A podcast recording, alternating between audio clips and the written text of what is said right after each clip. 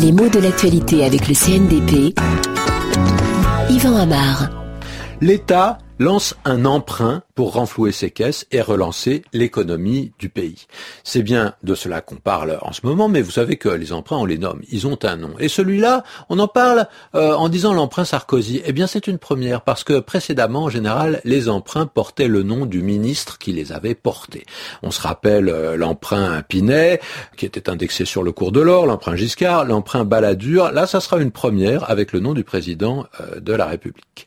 Emprunt vient bien sûr d'emprunter, qui est un vieux mot français, ça dérive du latin, de façon d'ailleurs extrêmement compliquée, ce qui montre bien que emprunt emprunter sont des mots populaires, pas du tout des mots savants. Maintenant, emprunter, bien sûr, c'est le symétrique du verbe prêter. J'emprunte si je demande de l'argent que je devrais rendre plus tard, éventuellement avec des intérêts. Je prête si j'avance de l'argent qu'on me rendra plus tard.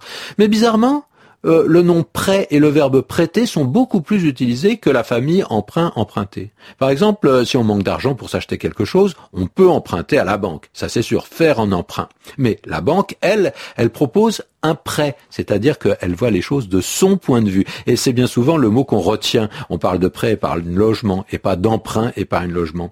Souvent même à propos de quelque chose qui ne vous appartient pas, on évitera le verbe emprunter. On va oh la belle voiture, oh elle n'est pas à moi, on me l'a prêté. C'est ça qu'on dit. On pourrait dire je l'ai emprunté, mais c'est relativement rare. On dit on me l'a prêté. D'ailleurs, on dira plus facilement euh, oh elle est belle ta nouvelle voiture. Tu me la prêtes plutôt que je peux te l'emprunter? Pourquoi? Bah, ça donne peut-être un, un, aspect un petit peu emprunté justement à la phrase, parce que ce verbe emprunter, il a d'autres valeurs figurées. Être emprunter, avoir l'air emprunté signifie avoir l'air gêné comme si on avait une contenance qui n'était pas naturelle, comme si on en avait pris une autre. Mais si quelqu'un a l'air emprunté, c'est toujours que cette gêne se voit, que cet embarras est évident, qu'on est mal à l'aise par rapport à cette contenance justement. En revanche, ce qu'on appelle un nom d'emprunt, c'est un faux nom qu'on a adopté, non pas pour changer d'identité, mais pour cacher son identité. Il ne s'agit donc pas exactement d'un pseudonyme, euh, dont il est officiel que c'est un autre nom que le nom d'origine.